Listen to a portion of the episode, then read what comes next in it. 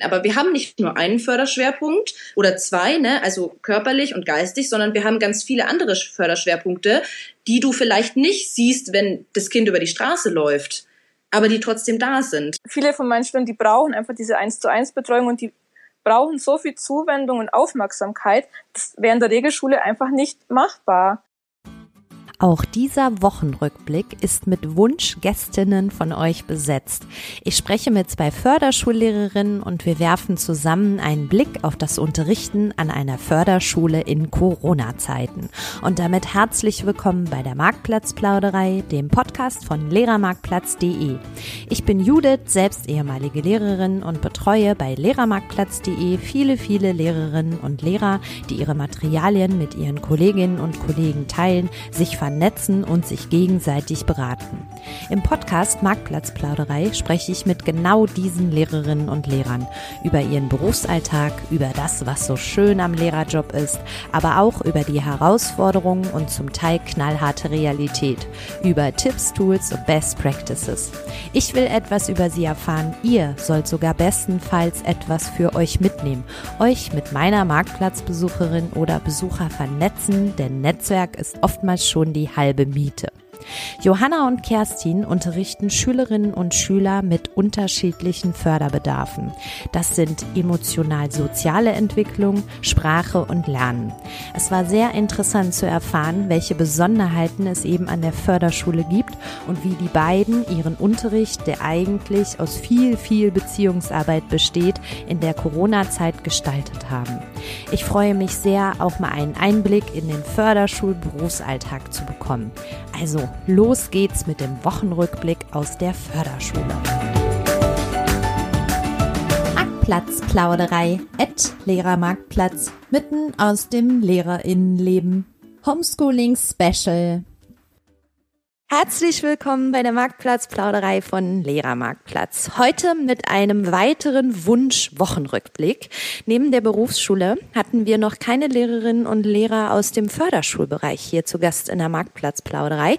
Aber das ändern wir heute. Herzlich willkommen, liebe Johanna und liebe Kerstin. Hallo. Hallo. So, liebe beide, wir starten mit unserer sieben Fragen Runde. Es geht los. Die erste Frage lautet, wie heißt dein Insta-Profilname? Johanna. Also mein Insta-Profilname heißt Lehrer John.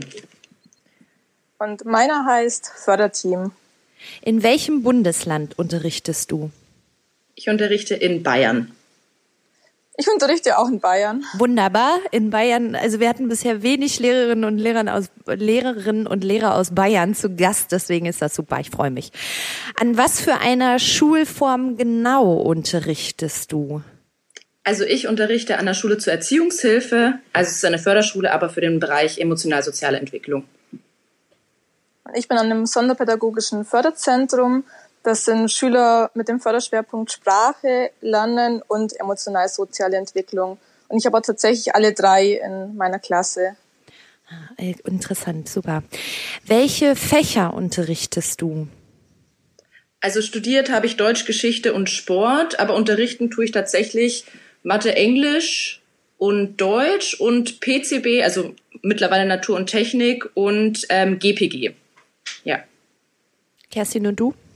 Ähm, ich habe auch Deutsch, Geschichte studiert und katholische Religion, ähm, unterrichte jetzt aber eigentlich ja alles mittlerweile, bis jetzt auf ähm, Deutsch, PCB und also bei mir heißt es noch PCB, weil ich eine achte Klasse habe und die laufen dann nach dem alten System und Kunst, das macht die Referendarin, die ich betreuen darf. Mhm. Ähm, was ist dein Lieblingsfach, Johanna? Also mein Lieblingsfach ist tatsächlich ja Geschichte.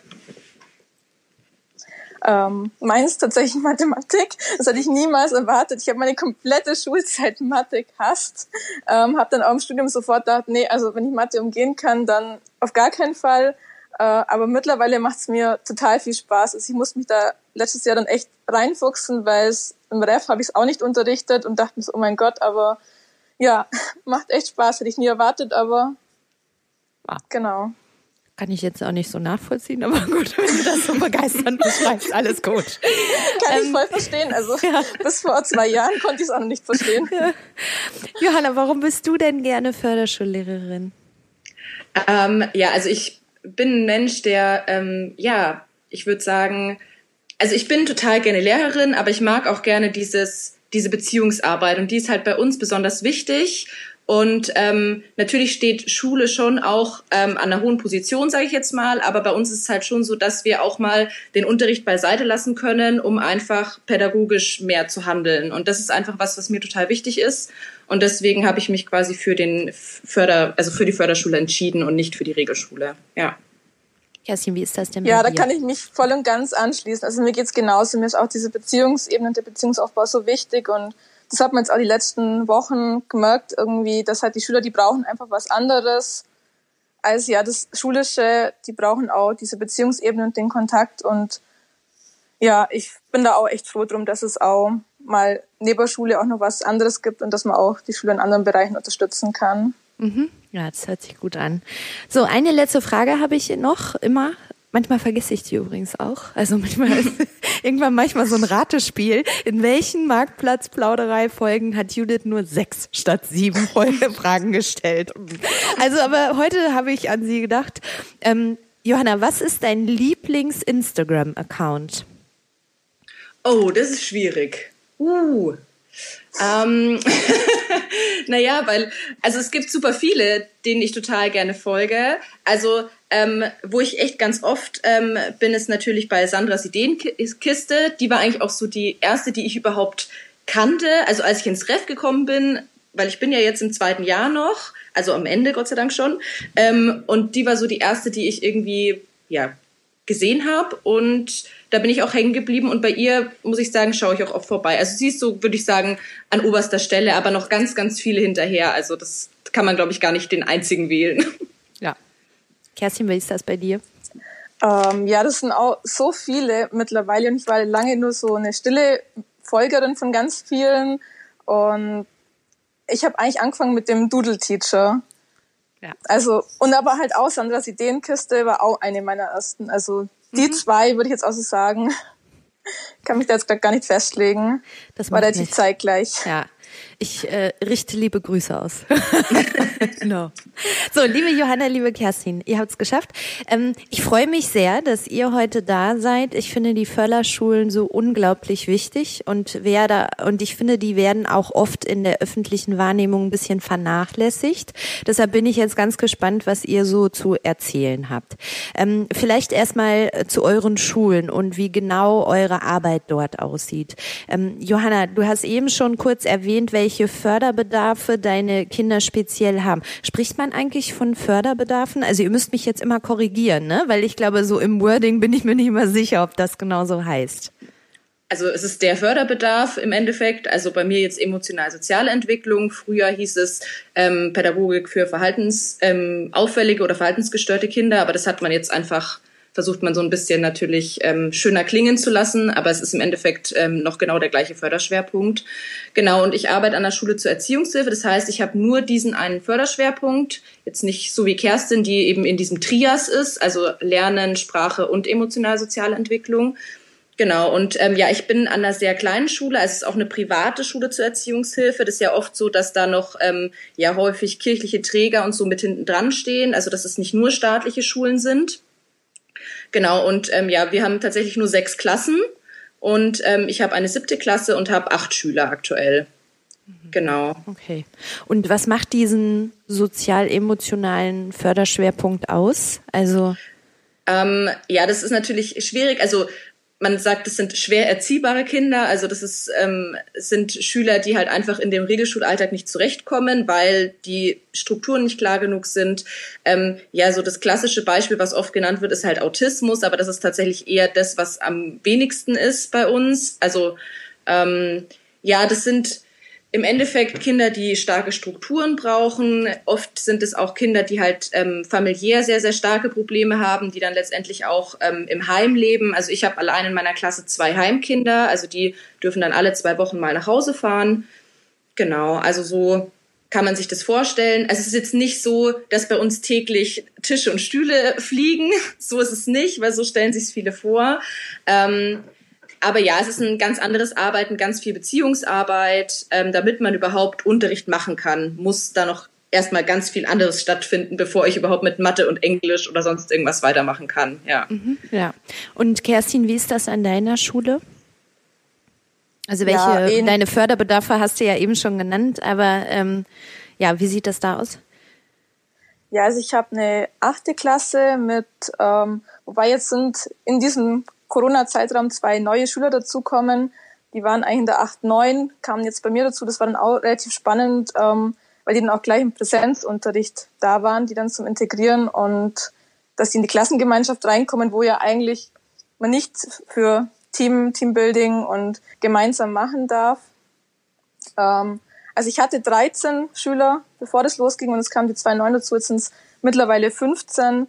Das ist schon auch hart an der Grenze, weil ich schon auch ein paar drin habe, also mit einem erhöhten Förderbedarf im Bereich emotional-soziale Entwicklung. Bei denen merke ich gerade, dass die Kleingruppen, also meine Klasse ist jetzt seit dem 11.05. wieder da und wurde in zwei Gruppen geteilt.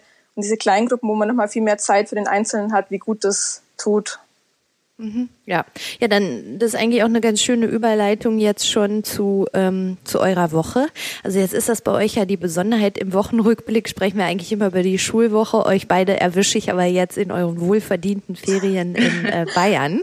Äh, deswegen war das eben auch schon ganz lustig. Ich habe die beiden auch gebeten, einen Gegenstand ja ähm, mitzubringen. Und äh, Johanna, was ist dein Gegenstand in den Ferien, der deine Woche beschreibt?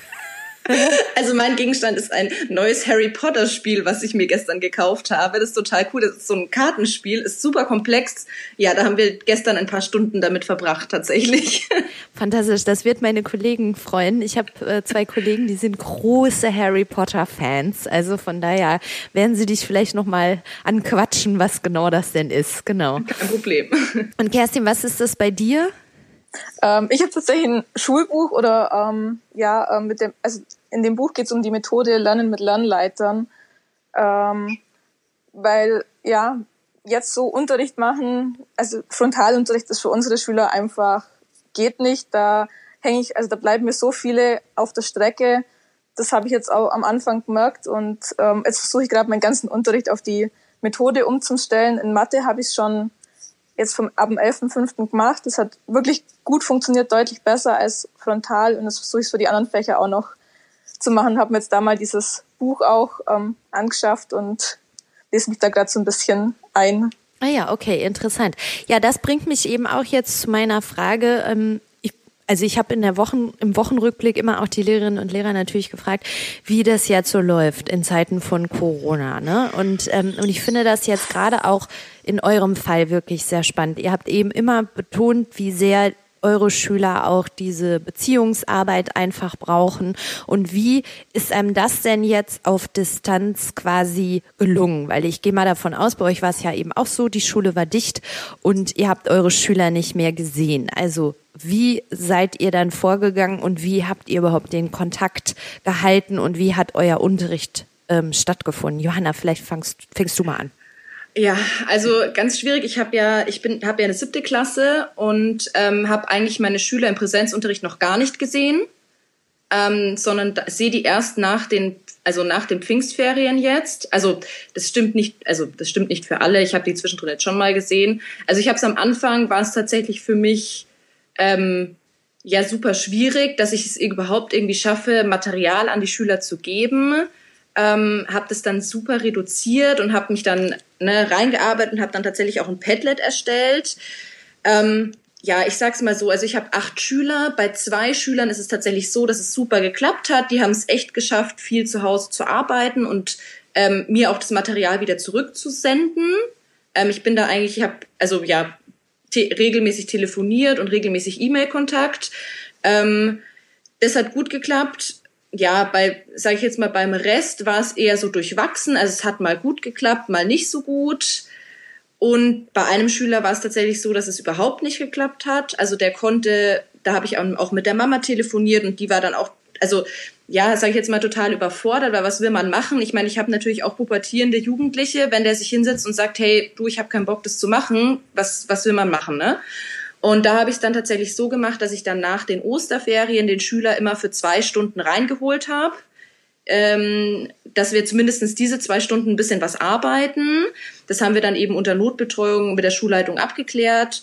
Ähm, und da habe ich dann schon gemerkt, wie schwierig das für die Schüler sein wird, wenn die nach den Ferien wiederkommen. Also ähm, weil alleine diese unregelmäßig, also dieses lange jetzt zu Hause sein und jetzt sollen sie wieder in den Unterricht, egal ob jetzt drei oder vier oder fünf Stunden. Also da bin ich jetzt echt mal gespannt, ähm, wie das wird. Also wie gesagt, ich habe viel Digitalkontakt mit meinen Schülern, aber das ist natürlich kein Vergleich zu der Beziehungsarbeit, die wir sonst leisten.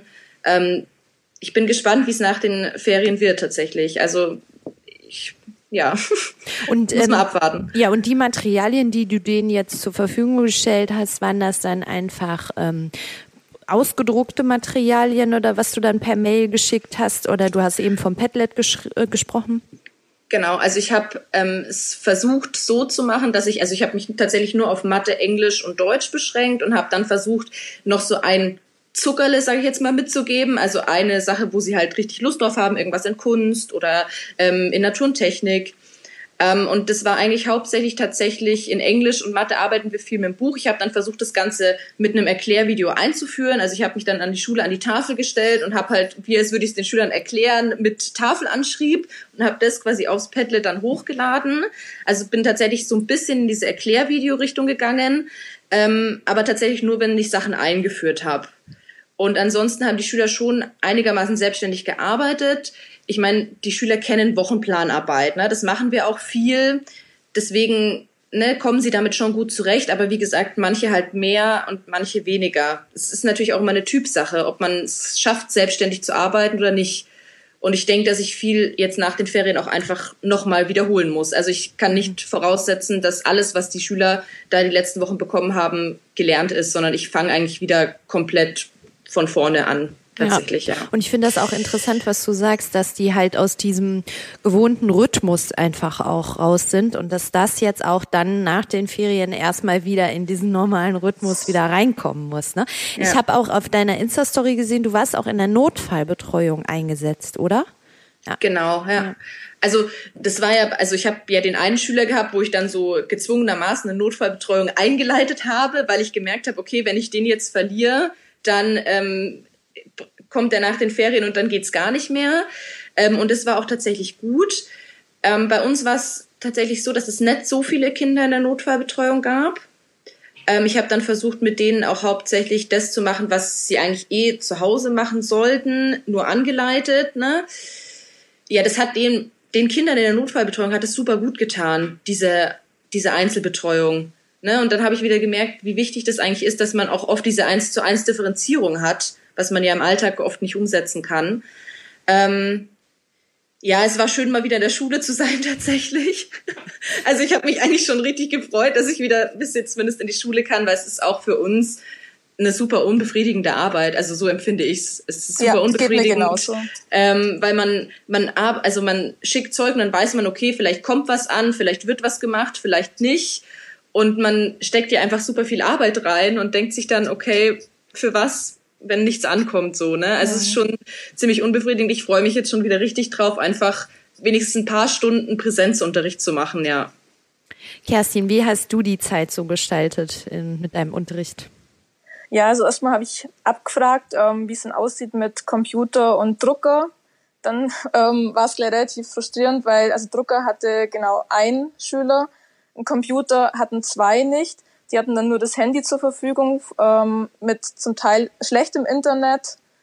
Ähm, ja, dann habe ich gedacht, ja gut, dann drucke ich alles Material in der Schule aus und ein Teil wurde von den Eltern dann abgeholt, ein Teil, ähm, wo die Eltern und Schüler halt gar nicht reagiert haben, habe ich dann vorbeigefahren, beziehungsweise per Post geschickt.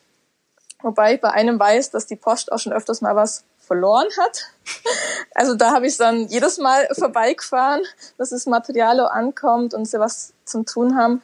Und ich habe tatsächlich nur ähm, Siebtklassstoff wiederholt. Also ich habe nichts, nichts Neues gemacht, weil ich eh schon dieses Schuljahr gemerkt habe, das sind so viele Lücken da und einfach Sachen, die man nicht ganz oft immer wieder wiederholt, ähm, waren einfach vergessen und ja, jetzt wäre halt das Thema Prozentrechnung angestanden, aber mit Dezimalzahlen rechnen war halt bei vielen einfach, da war gar nichts mehr da und Bruchrechnen, ja, war auch die Hälfte vergessen. Also habe ich wiederholt zum Teil die gleichen Arbeitsblätter dann nochmal rausgeben, dass sie halt auch klarkommen damit und dann ganz viel telefoniert und per E-Mail. Mhm. Also Padlet habe ich dann nicht gemacht, weil ich mir dachte, ja gut, dann benachteilige ich die Schüler, die einfach keinen Computer haben, wobei ich es echt spannend gefunden hätte.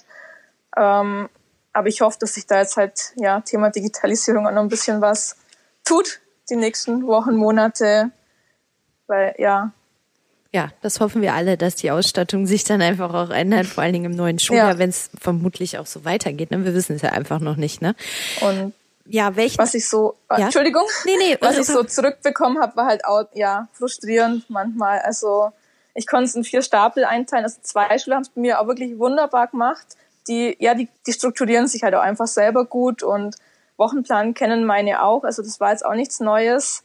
Ähm, die haben dann wirklich sich jeden Tag einfach hingesetzt und ihr Zeug gemacht und andere, ja, ich hatte dann, ich hatte eine Fraktion, haben super gut gemacht. Ich hatte einen Stapel, hat alles mit dem Taschenrechner gemacht, dass man bei Rechnen mit Dezimalzahlen, wenn halt nur das Ergebnis dasteht, relativ gut sehen kann. Andere, wo es abgeschrieben haben, alles, wenn sie dann auf fünf Nachkommastellen exakt die gleichen Fehler haben war dann auch ein bisschen auffällig oder halt, ja, manche haben es gar nicht gemacht. Das war halt auch, mal mit denen habe ich auch lang telefoniert, aber da war daheim so viel anderes los. Ich konnte es nachvollziehen, dass der Kopf nicht fürs Lernen frei war.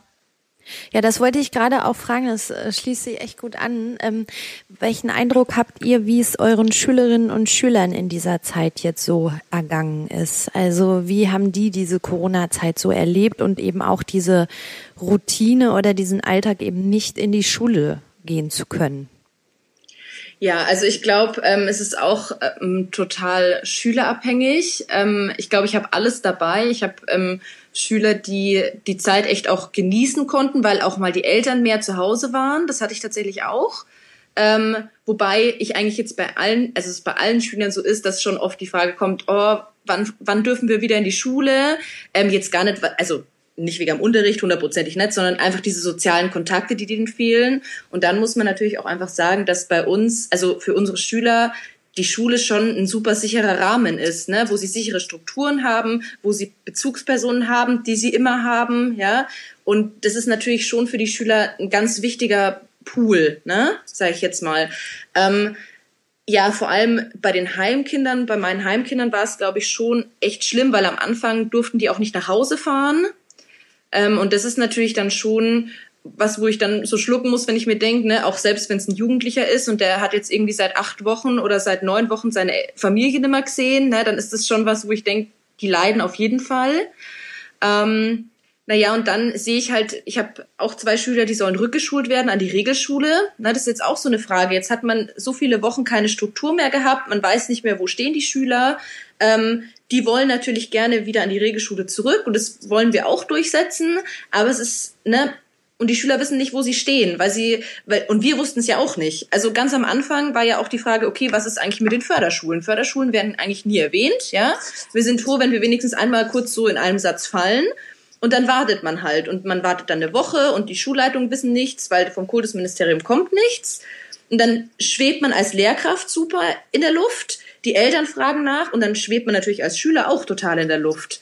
Ähm, wie gesagt, es ist, glaube ich, echt schwierig. Ich habe echt also meinen Schülern geht's allen gut, ne? Also die stehen das alle durch, manche besser und manche eben weniger gut.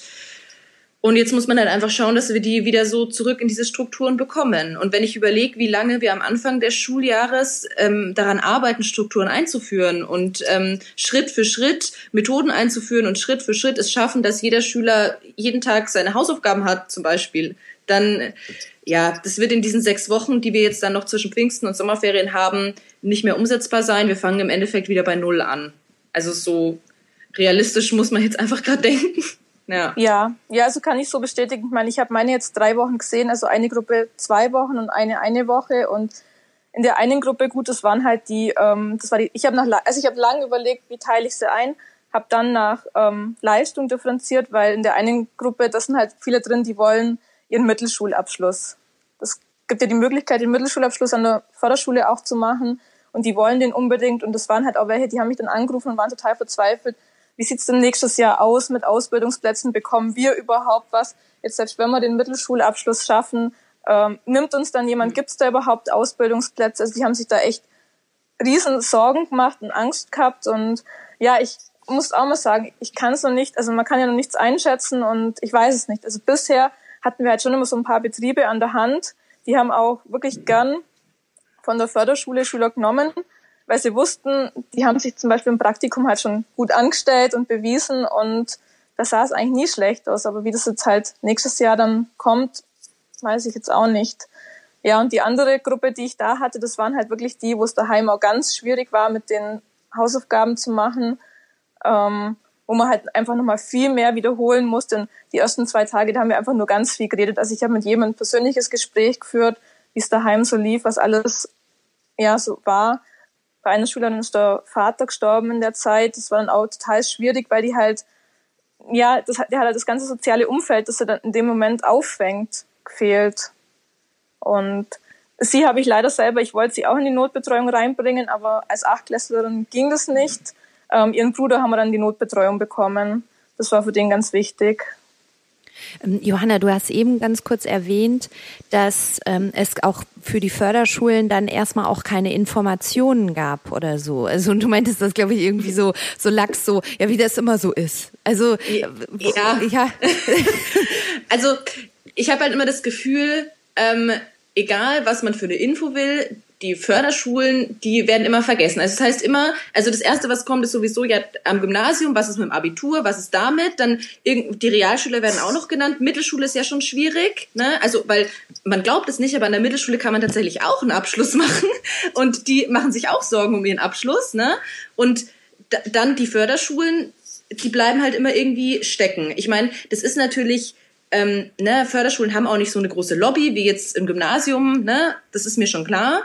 Aber ich frage mich halt, also als Kultusministerium muss ich schon auch einfach alle Schularten ähm, beachten. Ne? Und da ist es oft so, ich weiß nicht, vielleicht ist es auch tatsächlich jetzt während der Corona-Zeit so gewesen, dass die, ähm, dass sie in den anderen Schularten auch wenig Infos bekommen haben. Es war vielleicht auch einfach der Krise geschuldet. Ne? Aber es ist schon so, dass wir echt ähm, lange gewartet haben und dann bekommt man einen Brief und dann steht da halt, ja, die Mittelschulstufen und die und die Stufen und du denkst dir, ja gut, zählen wir jetzt zur Mittelschule. Warum kann da nicht exakt stehen, okay, an der Förderschule läuft es so und so ab? Ne? Also wir haben halt dann oft die Infos genommen, die für die Mittelschule ähm, genannt worden sind und haben die halt dann einfach übernommen. Ja. Und das ist halt sowas, was, ja, wie gesagt, das ist halt schwierig, vielleicht auch im Zeichen der Inklusion, dass man immer sagt, na ja, braucht man überhaupt die Förderschulen noch und so, aber ja, das ist halt einfach für die Lehrer blöd, für die Eltern blöd und für die Schüler auch. Und man kommt sich da so ein bisschen äh, wie das fünfte Rad am Wagen vor, sage ich jetzt mal. Ja. ja, kann ich dir voll zustimmen. Es ist ja auch immer die Abschlussklassen kommen dann am 11.05. Aber die endgültige Info, dass eben meine, weil sie ja nächstes Jahr Abschluss machen, auch da zu diesen Abschlussklassen für nächstes Jahr zählen, habe ich auch erst drei Tage vorher dann, also am Donnerstag oder Freitag, bevor es dann halt am Montag wieder losgehen kann und die finale Info, okay, ich darf in Gruppen einteilen und es kommt wieder eine Gruppe. Hm. Es hat ewig dauert und, und ja, man weiß ja auch nicht, was hm. bereitet man vor? Homeschooling ja. oder halt Präsenzunterricht. Und ich fand auch, also auch dieses, ne, vom Kultusministerium, dann wird empfohlen, eine Woche Unterricht und eine Woche zu Hause. Ähm, also sorry, wenn ich, wenn ich das mit meinen Schülern mache, dann ist das eine totale Katastrophe. Ich kann meine Schüler nicht eine Woche unterrichten und eine ganze Woche sind die zu Hause und arbeiten da selbstständig. Es funktioniert mhm. nicht, ne? Ich meine, klar, das ist nur eine Empfehlung, aber also wir machen das jetzt halt in Schichten, dass die Schüler jeden Tag kommen, weil das, mhm. die brauchen halt die Strukturen. Ne? Und da frage ich mich halt immer, warum kann man denn nicht jemanden auch aus jeder Schulart einfach ins Boot holen? Dann weiß man, was los ist für jede Schulart, weil jeder hat andere Expertisen, sage ich jetzt mal, und in jeder Schulart sind andere Sachen wichtig. Und da ja. habe ich halt oft das Gefühl, dass die Förderschule da so ein bisschen auf der Strecke bleibt. Ja, ja da wird halt was drüber gestülpt, was bei anderen auch funktioniert. Einfach, genau. man macht sich's einfach.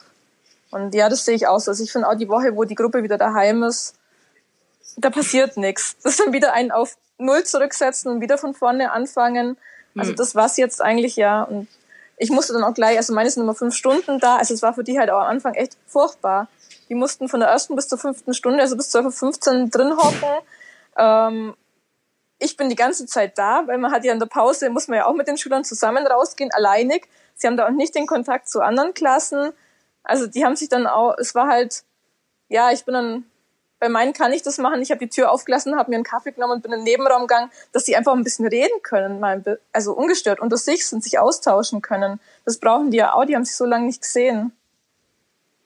Ihr habt jetzt eben noch so eine im Gespräch eine ganz spannende Frage auch aufgeworfen, ähm, nämlich, dass im Zuge der Inklusion ja auch immer die Frage im Raum steht, ob es denn Förderschulen überhaupt braucht. Braucht es denn Förderschulen überhaupt? Endlose Diskussion, ich weiß, aber ich hätte gern eure Meinung dazu.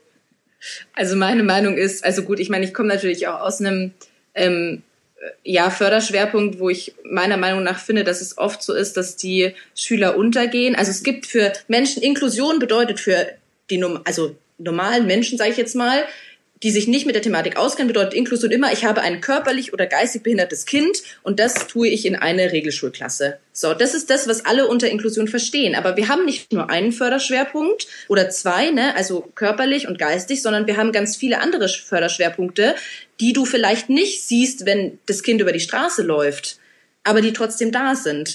Und du hast an der Regelschule den, also das ist auch gar nicht böse gemeint, aber den Lehrern fehlt einfach die Expertise. Denen fehlt einfach die Expertise, mit diesen Schülern umzugehen. Ne? Und das ist ja nicht böse gemeint, aber es ist, das ist vielleicht auch ein Studiumproblem, keine Ahnung, aber es ist so aktuell nicht umsetzbar, meiner Meinung nach. Ja, stimme ich voll und ganz zu. Und ich finde auch, dass der Zeitfaktor noch hinzukommt. Also wir haben jetzt ja zum Beispiel nicht diesen Druck, ich muss jetzt den und den Stoff in der und der Zeit vermitteln. Man hat, und viele von meinen Schülern, die brauchen einfach diese eins zu eins Betreuung und die brauchen so viel Zuwendung und Aufmerksamkeit, das wäre in der Regelschule einfach nicht machbar. Die brauchen das und die brauchen auch zum Teil ihren Gruppenraum für sich, dann brauchen sie Kopfhörer. Also die brauchen einfach was anderes, als was in der Regelschule machbar wäre. In so einer großen Klasse, da wüsste ich, dass bei mir zwei Drittel untergehen würden. Okay. Ja, und es ist ja gar nicht umsetzbar. Also es ist aktuell einfach noch nicht umsetzbar. Ich meine, wie oft es geht's mir so, dass ich alleine in der Klasse stehe und ich habe acht Schüler und mir denke, boah, ich bräuchte jetzt eigentlich gerade meine Zweitkraft. Ne? Mhm. Und wir ja. reden von acht Schülern. So, und jetzt setz mal nur zwei oder drei von solchen Krachern in eine Regelschulklasse und da hast du eine Lehrkraft, mhm. die halt 20 Schüler hat. Ne? Dann ist es einfach, wie gesagt, das ist ja auch nichts Böses. Ne? Warum? Ich sage ja auch nicht, dass die Regelschullehrer ihren Job nicht gut machen. Das tun sie. Und die haben ganz bestimmt an der Mittelschule oft auch Kinder drinnen, die bei uns auch gut aufgehoben wären. Ja. Ne? Aber da fehlt halt einfach, ja, wahrscheinlich in der Ausbildung müsste man dann einfach auch alles ändern. Mhm. dann müsste jeder eigentlich als Sonderpädagoge ausgebildet werden und dann mhm. könnte man über Inklusion sprechen. Ja. Ja, ja ich habe jetzt auch die Luxussituation. Ähm, ich darf ja dieses Jahr eine Referendarin betreuen, Erstjährige, und die war jetzt halt wirklich die drei Wochen, also außer an ihren Seminartagen, war die auch immer mit dabei. Und bei mir Kleingruppe, das waren halt einmal acht und einmal sieben Schüler, was halt auch absoluter Luxus war. Und plus, dass die Referendarin noch dabei war.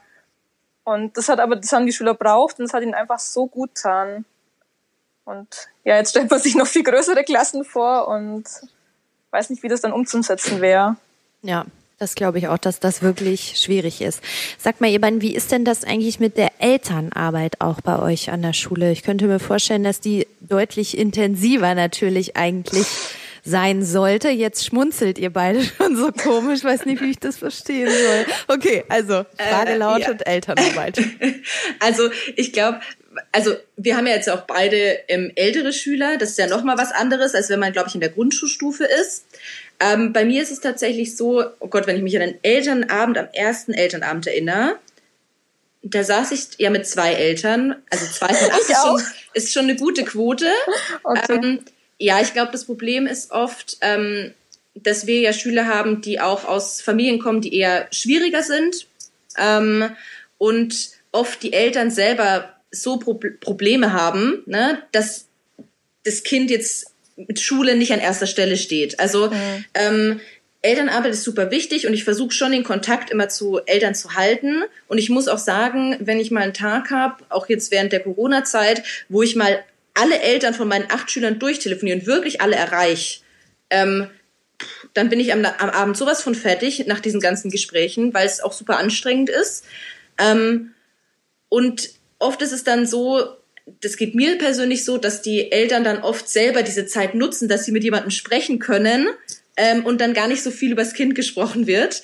Deswegen ist Elternarbeit bei uns echt schwierig, also nicht bei allen. Ne? Und dann ist ja bei uns auch so, dass oft nicht Eltern ist nicht gleich Erziehungsberechtigter. Ähm, wir sprechen ja auch viel mit ähm, Erziehern in den Wohngruppen oder auch mit Erziehungsbeiständen vom Jugendamt. Ja, also Elternarbeit ist, glaube ich, bei uns ziemlich komplex einfach, weil wir nicht nur die Eltern haben, sondern eben auch Erziehungsberechtigte und Heim und Jugendamt. Ne, das muss halt alles koordiniert werden. Ähm, ja, es ist, glaube ich, einfach bei den Älteren noch schwieriger, ähm, da einfach dran zu bleiben und auch mal eine Rückmeldung zu bekommen. Wenn man dann mal irgendwie zum 30. Mal auf einer B spricht, dann denkt man sich halt irgendwann so, okay, was soll ich jetzt machen? Ich kann schlecht vorbeifahren und klingeln, ja. Habe ich auch schon gemacht. Ja, das ist einfach super schwierig manchmal. Ja. Nicht immer, also das ist wirklich nicht, auch nicht immer so, aber im, im größten Fall ist es tatsächlich schon so, dass Elternarbeit sich oft schwierig, äh, als schwierig herausstellt, ja. Und jetzt aber auch in den Corona-Zeiten gab es da irgendwie Unterschiede oder wurde es dann noch schwieriger oder wurde es dann ein bisschen besser oder so? Mm, also es ist tatsächlich so, dass es, also die Eltern, die ich sonst auch immer erreicht habe, die habe ich auch in der Corona-Zeit erreicht. Ähm, ich habe dann irgendwann ähm, bin ich dann so ein bisschen den anderen Weg gegangen über den Schüler und habe dann quasi immer beim Wochenplan ganz schön aufgeschrieben, oh, der Peter hat diese Woche seinen Wochenplan super abgegeben und habe die Kinder quasi, die es gemacht haben, super gelobt und die anderen einfach weggelassen und dann kam tatsächlich was von den Schülern und dann auch die Eltern, oh ja, da haben wir vergessen, das und das loszuschicken. Also, ne, ich bin dann so ein bisschen den umgekehrten Weg gegangen und habe versucht, die Schüler herauszuheben, die es toll gemacht haben und die Eltern, mit denen ich Kontakt habe und dann haben sich quasi die anderen auch gemeldet. Also ich hatte natürlich schon im Laufe der Corona-Zeit jetzt mit allen Eltern Kontakt, aber es gibt halt welche, die schicken jeden Freitag das Zeug und wollen eine Rückmeldung und melden auch selber zurück, wie es gelaufen ist. Und bei anderen, von denen hörst du, wenn du halt nicht anrufst, auch vier oder fünf Wochen nix. Ja. Ja. Ja, war bei mir ähnlich. Also ich habe auch von manchen, wo man halt immer Kontakt hat, denen ist dann zum Teil, da war es so, dass ihnen die Materialien gar nicht ausreichend waren, die sie fürs Homeschooling bekommen hatten, die am liebsten ihre Kinder halt dann den ganzen Tag von 8 Uhr morgens bis 8 Uhr abends beschäftigt hätten mit Schulzeug und andere, die haben halt ein Arbeitsblatt pro Tag gemacht und wenn man dann angerufen hat, das wurde halt alles ignoriert. Also ich habe dann zum Teil halt vom Festnetz, also nicht mehr vom Handy, sondern vom Festnetz angerufen, dass die Nummer unbekannt war und dann zum Teil habe ich jemanden erreicht, die wollten das einfach nicht. Die hatten da keinen Bock drauf, dass die sich mit den Schülern zu beschäftigen, hinzusetzen, das zu machen. Entweder die machen es selber oder halt, ja. Und halt auch das, dass sie viel private Probleme hatten. Also ich habe da auch mir ganz viel angehört und versucht zu helfen. Also gerade wenn es die Schüler betroffen hat mit irgendwelchen psychischen Sachen, wo dann aufgeploppt sind jetzt in der Zeit. Ja, war schon echt intensiv. Aber normal, also an Elternabenden oder wenn ich sie einlade in die Schule, die meisten muss ich herbetteln. Okay, interessant. Sag mal, ähm, wenn ihr beide jetzt so zurückblickt auf die vergangene Zeit und auch so ein bisschen Ausblick macht auf das, was jetzt noch kommt, ähm, wie bewertet ihr denn diese Zeit? Also denkt ihr, oh Gott, ich bin total froh, dass es jetzt endlich wieder losgeht und dass ich jetzt diese Schüler auch vor Ort habe im Präsenzunterricht und ähm, oder gibt es auch irgendwie was, was ihr so für euch in der Zeit entdeckt habt? Ein Tool, ein eine, also Kerstin, du hast eben von dieser Methode erzählt, ähm, die, die du dir jetzt antrainiert hast oder, äh, oder die du jetzt mal ausprobieren willst oder so? Also wie bewertet ihr das so? Kerstin, vielleicht fängst du an. Ja, also ähm, die Methode Lernleiter, ich kannte die vom Ref schon. Und ähm, da können halt die Schüler individuell nach ihrem Tempo und ihrem Lernfortschritt arbeiten. Also es folgt, kommt am Anfang immer so eine Lehrereinführung, die kann man theoretisch per Video machen. Also man könnte mit Lernleitern auch zu Hause im Homeschooling arbeiten, per Video die Einführung und dann folgen Arbeitsblätter, diese bearbeiten oder Spiele, je nachdem, was man einbaut.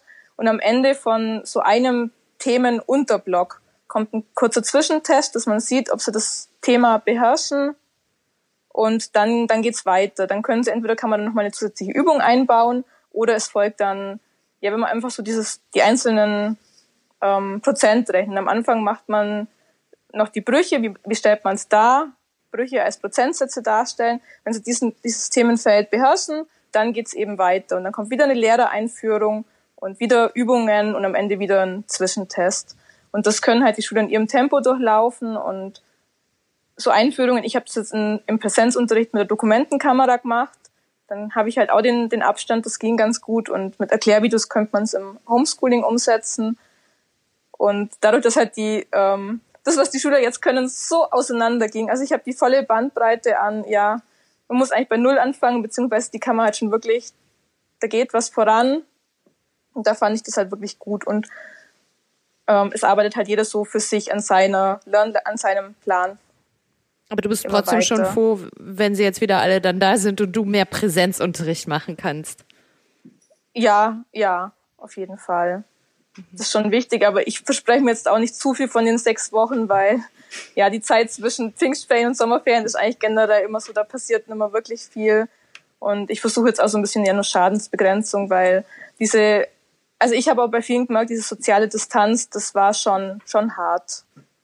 Und die haben sich dann total zurückgezogen, sind nur noch vom Computer geguckt, also die wollen haben und nur noch gezockt und am Handy mit TikTok und keine Ahnung. Also das sind auch so viele Konflikte auch über WhatsApp aufploppt. Also wir waren ganz viel am Konflikte klären, was halt alles über die sozialen Medien entstanden sind, wo sie halt zum Teil auch gar nicht wissen, wie sie damit umzugehen haben. Interessant. Johanna. Ja, also ähm, ich muss sagen, ich freue mich schon richtig, wieder im Klassenzimmer zu sein. Egal wie viele Schüler da sind. Ähm, ja, das liegt, glaube ich, eher auch an meiner eigenen Unzufriedenheit, dass ich irgendwie zu Hause ähm, ja das Gefühl habe, dass das, was ich mache, irgendwie nicht so meinen Ansprüchen entspricht tatsächlich. Ähm, ja, ich würde sagen, was bei uns tatsächlich schon ähm, durch diese ja, Corona-Krise, sage ich jetzt mal, rauskam, war, dass wir echt digi also im Thema Digitalisierung an der Schule echt noch irgendwie mehr machen müssen, weil das bei uns echt ein Problem war. Also bei mir jetzt in der Klasse nicht, aber das liegt einfach daran, dass ich selber jemand bin, der mich total super mit dem Zeug auseinandersetzt und mich total gerne damit beschäftige und auch in meinem Klassenzimmer viel digital schon immer genutzt habe, weil ne, das mir einfach liegt. Ähm, aber bei den anderen eben eher weniger. Und jetzt haben wir tatsächlich als Schule uns überlegt, dass wir eben dieses äh, Teams einsetzen wollen, auch auf Dauer, auch für nächstes Schuljahr. Da sitzen wir jetzt gerade dran und äh, versuchen das irgendwie ähm, ja einzurichten und alles, was auch ziemlich spannend ist, wie das jetzt wird. Ähm, genau. Und ich glaube einfach, dass man tatsächlich einfach, dass einem bewusst wird, dass das passieren kann. Ne? Es kann passieren, dass wir einfach mal die Schüler keine Ahnung, acht Wochen zu Hause beschulen müssen, was ja irgendwie davor überhaupt nicht denkbar war. Und keiner hat darüber nachgedacht, dass irgendwie zumindest die Schüler mal mit einem Laptop umgehen müssen oder dass die Schüler, ne, das sind eigentlich Kompetenzen, die ich jetzt in der Schule schon vermittelt bekommen habe. Aber was an der Förderschule vor allem einfach auch schwierig ist, nicht nur weil man die Mittel nicht hat, sondern auch weil halt so viele andere Sachen präsent sind. Wenn ich jetzt dran denke, ähm, ja, es ging auch darum, dass wir Informatikunterricht mehr einsetzen müssen, schon vor der Corona-Krise. Aber wann? Also ich habe meine Schüler sechs Stunden am Tag. Ich bin froh, wenn ich es schaffe, in den Hauptfächern und ein bisschen in den Nebenfächern die Schüler zu beschulen. Ne? Und da fehlt halt einfach irgendwie die Notwendigkeit hat halt immer gefehlt, weil man sich gedacht hat, naja gut, die Schüler, die nutzen ja viel das zu Hause, aber ganz ehrlich, ich in meiner Klasse schafft es, glaube ich, kein Schüler, einfach nur ein Word-Dokument anzulegen in der siebten Klasse. Also, ne, das sind so, ich hoffe halt, dass es das einfach durch diese ähm, ganze Krise jetzt einfach präsenter wird und man auch merkt, was für Chancen einem die Digitalisierung bieten. Weil da habe ich oft das Gefühl gehabt, jetzt auch im Referendariat, ähm, ja, dass man oft da auf Gegenwehr stoßt, wenn man als junge Lehrkraft kommt und dann sagt, hey, lass uns das und das doch mal ausprobieren. Und dann, naja, aber brauchen wir das und wir können das doch auch anders machen und wir machen das doch schon seit 50 Jahren so. Ja, gut, dann machen wir es halt so. Ähm, ich hoffe, dass das echt ähm, ja jetzt bei allen dadurch ein bisschen mehr angekommen ist, dass Digitalisierung wichtig ist. Nicht nur Digitalisierung, klar, ne? Also auch die Beziehungsarbeit, was wir in der Schule leisten, glaube ich, das wird jetzt nochmal deutlich für viele. Ähm, aber ja, ich denke, das können wir auf jeden Fall aus der Krise ziehen. Und ähm, trotzdem, ja, also kein Homeschooling kann eine Lehrkraft ersetzen. Ähm, das, glaube ich, hat man jetzt auch gemerkt und das haben, glaube ich, auch die Schüler gemerkt, ähm, wie wichtig das eigentlich ist, dass sie so einen sozialen Raum haben, wo sie auch mal außerhalb der Familie sind und ja. Ja, spannend. Ein kleines Plädoyer war das. Ja, ein bisschen, genau. Es ist halt, ja. Ja, ja aber es ist echt wichtig. Also ich würde mir wünschen, dass da bei mir in der Schule noch mehr Wert drauf gelegt wird. Also Digitalisierung selbst jetzt in dieser Corona-Zeit, also dass wir ja sowas wie Teams einrichten, da kam von der Schulleitung mhm. noch nichts und wenn man da mal nachgefragt hat, da war Vor auch nicht so vor allem man muss halt mal schauen, wie, wie breit die Spanne ist. Also ich habe zum Beispiel bei mir im Seminar Referendarin, also die mit mir angefangen hat, die ist jetzt auch im zweiten Jahr. Ich habe in meinem Klassenzimmer ein Smartboard, einen Beamer, eine Dokumentenkamera, weil meine Schulleitung gesagt hat, du bist Referendarin, wir schaffen das an. So, die hat gerade mal einen Overhead-Projektor. So, wie soll, ja. wie soll das gleichberechtigt dann überhaupt stattfinden? Die arbeitet auch in, einem, in einer Förderschule und die hat halt einen Overhead-Projektor, der halt ab und zu mal, ja, manchmal funktioniert er halt auch nicht so. Ne? Mhm. Da denke ich mir, wie kann es sein? Und das ist halt, ja. glaube ich, einfach das grundlegende Problem. Und ich hoffe, dass es eben dadurch, dass man jetzt gesehen hat, dass man diese Sachen auch braucht, wirklich, ja, dass man dadurch einfach schaut, dass es einfach flächendeckend an allen Schulen die Möglichkeit gibt, dass man sowas machen kann ja, die ja. Sachen auch nicht nur braucht als Lehrer, sondern du hast ja eben noch einen weiteren wichtigen Punkt genannt, ähm, man als Lehrer eben auch Medienkompetenz einfach auch im Unterricht thematisieren muss. Ne? Also wenn du beschreibst, dass so ein Siebtklässler kein Word-Dokument irgendwie bearbeiten kann oder so, das kann ja einfach nicht sein. Ne? Also ja. darum geht's ja dann einfach auch. Okay, ähm, ja, liebe beide, die Sabrina, die ich letzte Woche beim Wochenrückblick aus der Berufsschule zu Gast hatte, die hat so einen kleinen Aufruf gestartet, dass sich nämlich die Berufsschullehrerinnen und Lehrer auf Insta mehr vernetzen sollen. Wie sieht denn das eigentlich mit den Förderschullehrerinnen und Lehrern so aus? Also gibt es da ein äh, gutes Netzwerk und ein Hashtag oder so, mit dem ihr euch auch so vernetzt? Kerstin, kennst du da irgendwas? Ja, da gab es jetzt vor ein paar Tagen den Follow Loop ähm, Inklusion. Ähm, jetzt fällt mir bloß gerade der Name von dem Profil nicht ein, die das Vielleicht die ähm, Inklusion, Inklusion für, Anfänger? für, Anfänger? Ja, ja genau. genau. Ja. Ja, die hat den gestartet, das fand ich ganz cool. Die hat das vor ein paar Jahren auch schon mal gemacht und jetzt wieder ins Leben gerufen. Aber es war schon, also viele haben da nicht mitgemacht. Ich war eine Hand, eine gute Handvoll. Ja, ich glaube, ja. Ich glaube, das Problem ist tatsächlich auch, dass es, ähm, ja, ich weiß nicht, vielleicht auch nicht so viele gibt an Sonderpädagogen, die mhm. auf Instagram jetzt so aktiv sind. Ähm, ja, es ist eigentlich, eigentlich schade, aber ja, man versucht sich zu vernetzen, aber ich glaube, also bei mir war es jetzt zum Beispiel auch so, ich muss sagen, ich war die letzten ähm, paar Wochen auch super inaktiv irgendwie, weil durch diese ganze Corona-Zeit hatte ich eh irgendwie so gefühlt so ein kreatives Loch irgendwie, weil ich mich gar nicht mhm. aufraffen konnte, irgendwie jetzt ganz tolle Sachen zu machen, weil warum? Weil meine Schüler können es ja nicht nutzen. Mhm. Ähm, ja, vielleicht wird es auch ähm, jetzt einfach, wenn dieser bisschen mehr Schulalltag wiederkommt, vielleicht wird es dann auch wieder ein bisschen besser. Ähm, ja, aber eigentlich müssten wir auch mal was für die Sonderpädagogen noch starten. Ja, ja, ihr, ja. Müsst, ihr müsstet das wirklich tun. Nehmt das doch mal in die Hand. Also ich meine, es geht ja auch nicht immer nur drum zu zeigen, ah, hier mein Haus, mein Auto, mein Boot, so ungefähr, sondern hm. auch noch mal mehr. Also das, was ich zumindest in der Zeit auch viel beobachtet habe, auch auf Twitter, war auch so, hä, wie macht ihr das denn jetzt an eurer Schule oder so? Keine Ahnung, wie setzt ihr das jetzt um mit diesen Hygienevorschriften? Dass man sich auch einfach über sowas dann ganz Praktisches dann einfach austauscht hm. oder so. Und ich Und empfehle das immer sehr. Genau, und ich glaube auch, dass es auch super spannend für äh, Regelschullehrer ist. Einfach mal zu sehen, also ich weiß gar nicht, ähm, ich glaube, Remember Why You Started hat es gemacht. Die hat mal so ein paar Förderschwerpunkte erklärt oder halt, ne, die macht Förderschwerpunkt mhm. Sprache, glaube ich, ja. und hat einfach mal so ein paar Themen erklärt, was ich super spannend finde. Also ich habe dafür jetzt gerade aktuell keine, keine Muße, aber wenn man das macht, ne, und es bringt, glaube ich, Regelschullehrern auch total viel, weil das Interesse ist ja schon da, auch zu sagen, hey, wie gehe ich mit schwierigen Schülern um, ne, oder so. Und das finde ich eigentlich schon ganz gut, ja. Da müsste man vielleicht auch einfach aktiver in der Richtung noch werden.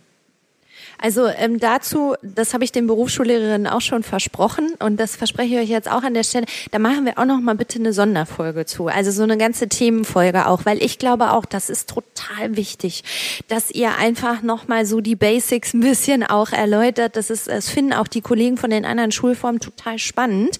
Also deswegen mhm. sollten wir das auf jeden Fall auch mal machen. Also lade ich euch gerne wieder ein. So, Sehr gerne, ja. Super für gern. heute, ja, für heute äh, soll es das aber gewesen sein, äh, damit ihr ihr auch noch was habt von eurem schönen Ferientag. Vielen, vielen lieben Dank. Es war jetzt schon, fand ich total spannend, also äh, in den Berufsalltag von euch ein bisschen reinschnuppern zu dürfen. Ähm, ich wünsche euch jetzt noch schöne Ferien und viel Erholung und sag einfach mal Tschüss, bis bald. Vielen Dank. Tschüssi. Dankeschön. Tschüss. Tschüss.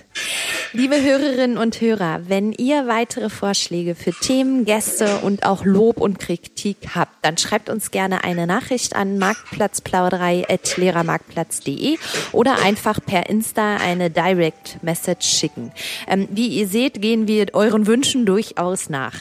Wir hören uns am Sonntag schon wieder anlässlich des Hackathons Wir für Schule, der am Montag ja startet.